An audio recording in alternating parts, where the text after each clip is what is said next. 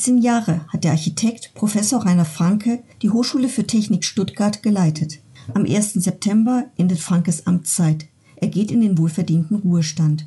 Mein Name ist Michaela Leipersberger-Linder. Ich habe Rainer Franke im Februar diesen Jahres interviewt und wollte von ihm wissen, was es überhaupt braucht, um eine Hochschule zu führen, welche Höhen und Tiefen er erlebt hat und worauf er sich am meisten freut, wenn er keinen Rektoratspflichten mehr nachkommen muss. Hören Sie hier seine Antworten auf diese Fragen. Wie schwer ist es denn generell, eine Hochschule zu leiten? Was waren denn für Sie Überraschungen, mit denen Sie im Vorfeld gar nicht gerechnet haben? Als Architekt ist man sozusagen gewöhnt, sich auf neue Projekte einzulassen. Und das war natürlich auch so ein Projekt, wo ich manches meinte zu wissen, anderes nicht, das sich dann erst in der Arbeit ergeben hat. Und da muss man natürlich schlicht und einfach immer festhalten, die Politik spielt eine ganz entscheidende Rolle, die Wissenschaftspolitik hier im Land insbesondere. Und da kommen dann neue Rahmenbedingungen, die man überhaupt nicht vorhersehen kann, zum Beispiel Abschaffung der Studiengebühren, auf die man dann reagieren muss. Also insofern ist das so ein bisschen die Fahrt in den Nebel hinein mhm. und dann aber entsprechend äh, gut vorbereitet sein und dann aber zu reagieren, was einem da an neuen Herausforderungen begegnet. Mhm. Haben Sie in der ganzen Zeit auch mal auf den Tisch hauen müssen? Ich, ich, will nicht wissen, für was, aber haben Sie mal mit der Faust auf den Tisch schlagen müssen und sagen, jetzt wird es aber so gemacht, wie ich es will? Nein, nein, nein würde ich behaupten. Ich würde behaupten, nein. Aber ich habe immer Grenzen gehabt für mich, was ich als Rektor mitmache und was nicht. Und da gab es schon mal Situationen, wo ich gesagt habe, nein, das ist für mich keine Lösung. Aber dann war eben die Aufgabe, eine neue Lösung zu suchen, mhm. also neuen Konsens herzustellen. Mhm. Ja, weil Konsens ist für mich da ganz wichtig. Evaluierung. Akkreditierung, auf jeden Fall Qualitätssicherung. Das steckte alles zu Beginn Ihrer Amtszeit noch in den Kinderschuhen, richtig? Ne? So, also, ja, ja, ja, war angedacht. Wie ist der Stand heute? Ja, wir haben ja ein Qualitätsmanagementsystem eingeführt. Dann muss man sagen, also damals war so 2005 und 2007 ja die allererste Akkreditierungsphase. Inzwischen ist es für uns Routine. Mhm. Reakkreditierungen kommen alle sieben Jahre. Das ist nichts Besonderes mehr, wenn ich das mal so salopp sagen darf. Da hat man also die eine Grundlage. Die andere Grundlage war, dass wir dann ja uns eine Evaluationssatzung gegeben haben, Qualitätsprozesse abgebildet haben, also wirklich ein Qualitätsmanagementsystem eingeführt haben. Also von daher ähm, sind wir da, glaube ich, inzwischen nicht schlecht aufgestellt, auch wenn man immer wieder äh, Prozesse neu angehen muss, weil neue Herausforderungen kommen. Auch das äh, HFT-eigene Didaktikzentrum wurde in der Zeit äh, auf- und ausgebaut. Und welche Erwartungen waren damit verbunden und haben sich diese bestätigt? Ja, zunächst war es eine Herausforderung, weil wir die didaktischen Aufgaben äh, schwieriger gesehen haben als, als früher.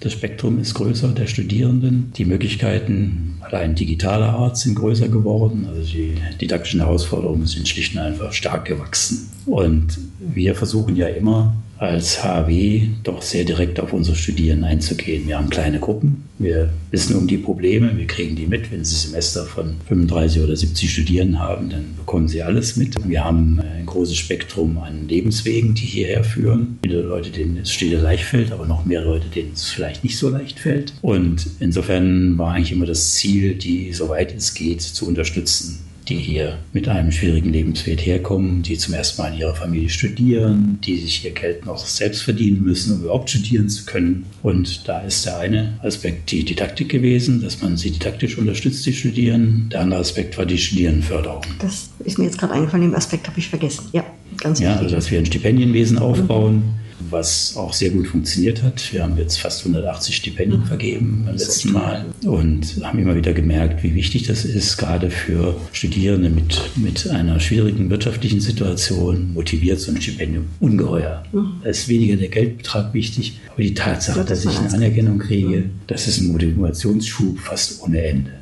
großes Thema. Als Rektor sind Sie unter anderem für die Bauangelegenheiten der Hochschule zuständig. Als Architekt eine Herzensangelegenheit auch. Und es war ein Wunsch von Ihnen damals formuliert, dass die HFT Stuttgart die Räumlichkeiten erhält, die ihr zustehen. Wie war denn der lange Weg durch die Instanzen bis, ja, Ziel kann man ja noch nicht sagen. Das Ziel ist noch lange nicht erreicht. Nein, das Ziel ist immer weiter neu definiert worden und dann wieder, war mal näher und dann wieder weiter weg gewesen oder ist weiter weg. Ich habe das Glück gehabt, dass ich sozusagen den zweiten Neubau, den die Hochschule überhaupt bekommen hat, ihrer gesamten Geschichte initiieren konnte. Das war wirklich Glück. Das war der damalige Mangel, den wir hatten, mit, also vor dem Ausbau, dass man den anerkannt hat und dass es dann die Möglichkeit gab, ein Grundstück direkt neben uns zu bauen. Das hat ja nicht jede Hochschule, mhm. insbesondere nicht, wenn man in der Innenstadt ist. Mhm. Das war, glaube ich, mal ein ganz wichtiges Signal, dass wir zumindest den Mangel, den wir über die damals schon bestehenden Studiengänge, also 2007, äh, ja hatten, der dokumentiert war, anerkannt waren, jetzt mal äh, abstellen konnten, indem wir den Neubau bekommen haben. Dass es dann alles fast zehn Jahre dauert, hätte ich mir nicht träumen lassen. Und zweitens natürlich die neuen, das neue Ziel musste definiert werden über die Ausbaustudiengänge, die wir bekommen haben. Wir sind stark gewachsen von damals 2300, 2400, in der Höchstphase auf 4000, jetzt im Moment 3900 Studierende. Damit kamen neue Herausforderungen, weil zunächst hat man ja gedacht, dass dieser Aufbau vorübergehend ist. Mhm. Also man baut nichts dafür.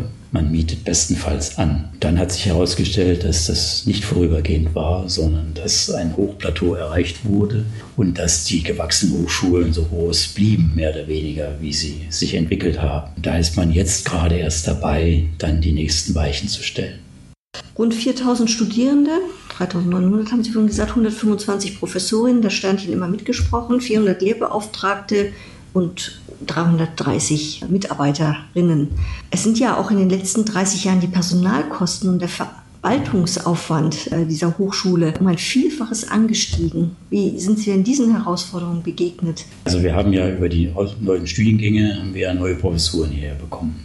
Also wir haben uns ja von 96 auf 129 Professuren vergrößert. Das war nicht das große Problem. Mhm. Ja. Weil vom Ministerium genehmigt und dann gleich ja, mit vorgesehen. Ne, da kam also auch frisches Geld dann sozusagen mhm. rein. Das Problem war natürlich die Herausforderung hier in der Verwaltung, also der Arbeitsaufwand. Ja, also wenn wir dann 6000 Bewerbungen haben, damals waren es 2000, dann müssen die hier bearbeitet werden. Die Studiengänge haben Studienprüfungsordnung, die müssen auch beständig weiterentwickelt werden. Sie müssen durch die Gremien, sie müssen evaluiert werden. Insofern war das natürlich ein enormer Anstieg der Herausforderungen. Und das ist so das große Problem, dass die Zahl der Stellen da bei weitem nicht mitgehalten hat. Wir hatten einmal eine Chance, etwas zu tun, als nämlich die Studiengebühren umgewandelt wurden in äh, Haushaltsmittel zum Teil. Da konnten wir neue Stellen schaffen. Da war es uns aber gerade mal möglich, die allerdringendsten Bedarfe in allen Bereichen, also sei es im IZ, sei es in der ständigen Abteilung oder auch äh, in den Fakultäten abzubilden. Das heißt, diese Herausforderung besteht eigentlich weiter und man wird sehen, wie jetzt der neue Hochschulfinanzierungsvertrag aussieht, ob es da wirklich frisches Geld gibt. Im Moment bin ich da noch nicht ganz sicher. Und ob wir das nutzen können, dann um weitere Stellen zu schaffen. Also insofern ist es nach wie vor ein ganz, ganz zentrales Thema. In 2013 wurde dann auch der Verein gegründet, Verein für Hochschulen für angewandte Wissenschaft Baden-Württemberg. Das ist ein freiwilliger Zusammenschluss der Hochschulen. Warum war dieser Zusammenschluss sinnvoll? Also wir haben gemerkt, dass wir mit den bescheidenen Mitteln, wie wir so im 2007, 2010 unterwegs waren, nicht mehr weiterkamen. Wir mussten es also wirklich als Verein stärker zusammenschließen. Wir mussten das nach außen dokumentieren. Wir mussten auch eine richtige Geschäftsstelle auf mit einem Geschäftsführer und mit Mitarbeitern. Das haben wir uns vorgenommen, das haben wir auch umgesetzt sodass wir also jetzt auch richtig im Klartext Lobbyarbeit betreiben können, der Hochschulen untereinander. Und das hat sich jetzt eigentlich bewährt. Denke, die Erfolge, die wir jetzt mit dem neuen Hochschulfinanzierungsvertrag erzielen können, beispielsweise die Verstetigung der Studienplätze, das ist darauf zurückzuführen, dass wir mit einer Stimme geredet haben. Als ehrgeiziges Ziel wurde 2007 formuliert, dass man die Zahl der Studierenden von damals 2400 auf 3000 hat steigern wollen. Und das wurde ja weit übertroffen. Also knapp unter 4000 liegen wir momentan. Ja, wie wurde das erreicht? Und auch aufgefangen. Und wie wird diese Entwicklung Ihrer Meinung nach weitergehen? Sie sprachen von einem Hochplateau. Ich muss ehrlich sagen, ich war 2007 skeptisch, ob wir die 3000 Studierenden erreichen werden. Weil, wie vorhin schon angedeutet, wir haben viele bauorientierte Studiengänge, die waren nicht im Fokus des Ausbaus. Durch die da war es auch wirtschaftlich nicht so gut ja, in der Zeit, ne? Ja, ne, also man hatte noch keinen Ingenieurmangel. Man legte eigentlich eher Wert auf andere Bereiche von der Politik. Es ist uns aber gelungen, dann doch wirklich integrativer Bestandteil dieser Ausbauphase zu werden, also wirklich 400 neue Studienplätze hierher zu holen, da richtig Tempo aufzunehmen. Und insofern war es dann eigentlich das Glück, mit diesen neuen Studienangeboten auch äh, Ideen verwirklichen zu können, die ankamen. Wir haben enorme Bewerbungszahlen dadurch. Wir haben also 2009 und 2011 einen Sprung der Bewerbungen um mehrere tausend Bewerbungen gehabt nach oben. Ja, also alle Ideen sind eigentlich gut aufgenommen worden, teilweise sogar extrem gut. In der Wirtschaftspsychologie hatten wir über 1000 Bewerbungen für 36 Studienplätze. Also der helle Wahnsinn sozusagen. Ja. Insofern war das dann einfach die Verbreiterung des Studienangebots, was uns die Möglichkeit gab, dann auch diese Zahl von 3000 richtig zu überschreiten. Gab es denn irgendwann mal die Grenze, wo Sie gedacht haben, oh je, jetzt haben wir also so viele Studenten und das mit den Räumlichkeiten, das ist aber parallel nun gar nicht so zu leisten. Also ja. gab es da irgendwann, wo Sie sagten, um Himmels Willen, äh, wie, wie fangen wir das alles auf? Ja, das war eine enorme Herausforderung vom Stundenplan her. Wir konnten ja dann durch die Anmietung in der Lautenschlager Straße das ein bisschen auffangen, weil da sind ja auch, konnten wir umbauen, da haben wir Vorlesungsräume bekommen. Wir haben auch im Neubau relativ viele Vorlesungsräume drin ja, sodass wir also da jetzt ein größeres Spektrum an, an Räumen zur Verfügung haben. Ne?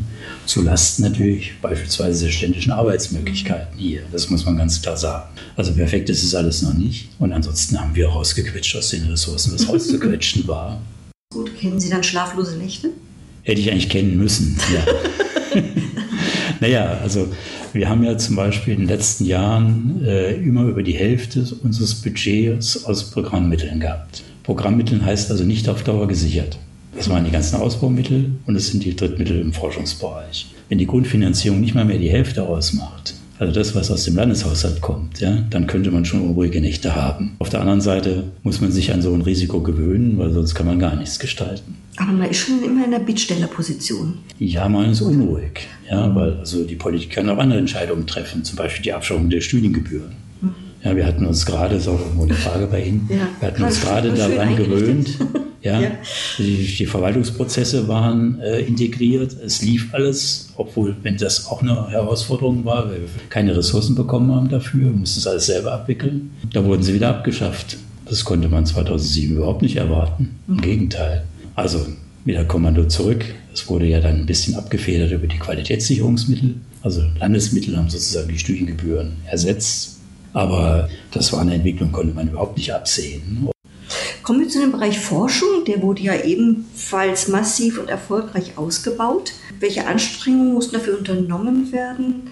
Und eigentlich auf welche großen Forschungsprojekte während Ihrer Amtszeit sind Sie besonders stolz? Ja, die HW-Situation war ja, wie schon geschildert, so, dass man also doch sehr auf die intrinsische Motivation angewiesen war, auf die Kollegen und Kolleginnen, die forschen wollten. Ja, weil die Rahmenbedingungen sind doch hier andere als an den Universitäten. Da hatten wir großes Glück, dass wir solche Kolleginnen und Kollegen hatten. Auch immer mehr, sodass immer mehr Forschungsfelder, immer mehr Kompetenzbereiche dazu kamen. Eine sehr, sehr steile Entwicklung auch in diesem Bereich. Wenn ich jetzt auf die Projekte zurückgucke, also persönlich interessieren mich natürlich immer die, die mit einem Planungsbezug unterwegs sind, fachlich würde ich sagen. Ne? Ich komme halt mal aus dieser Ecke als Rektor sind die wichtigsten gewesen, die uns jetzt längerfristig zur Verfügung stehen, also iCity und Forlab und auch ganz wichtig, das sind beides sehr interdisziplinäre mhm. Projekte. Vielleicht noch ergänzen übrigens bei Forschungsprojekten, es gibt ja noch diesen Bereich der Reallabore. Und so ein zentrales Reallabor, was mir auch sehr am Herzen lag, das ist Ensign. Also die Idee, selbst klimaneutraler Campus zu werden, als eine Landesinstitution. Da sind wir ein Vorreiter, auch vom Finanzministerium, vom Wissenschaftsministerium mit anerkannt und verfolgt. Und insofern können wir auch da unsere Kompetenzen einbringen, um als Landesinstitution mit Bordmitteln, die natürlich baulich dann vom Land unterstützt werden müssen, wirklich klimaneutral zu werden. Und da können wir, denke ich, mit unseren anwendungsorientierten Profilen, auch mit dem Spektrum, was wir jetzt inzwischen haben, mit dieser verbreiterten, mit den verbreiterten Studienbereichen und mit dem verbreiterten Profil wirklich gute Beiträge dazu leisten.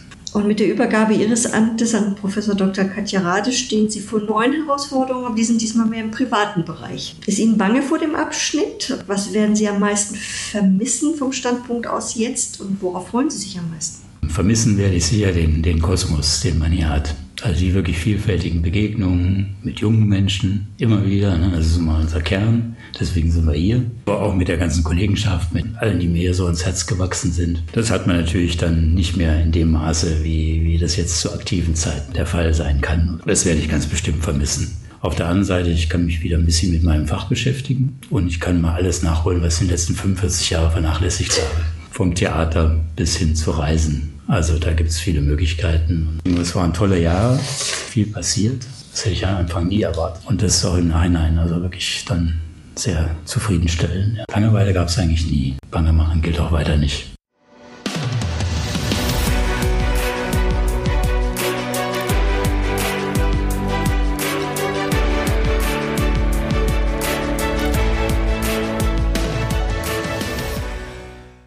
Vielen Dank fürs Zuhören. Das vollständige Interview mit vielen weiteren Fragen und Antworten finden Sie online auf der Website der HFT Stuttgart. Wir wünschen Ihnen bis zum nächsten Wiederhören eine gute Zeit. Ihre Michaela Leipersberger-Linder und das Kommunikationsteam der Hochschule.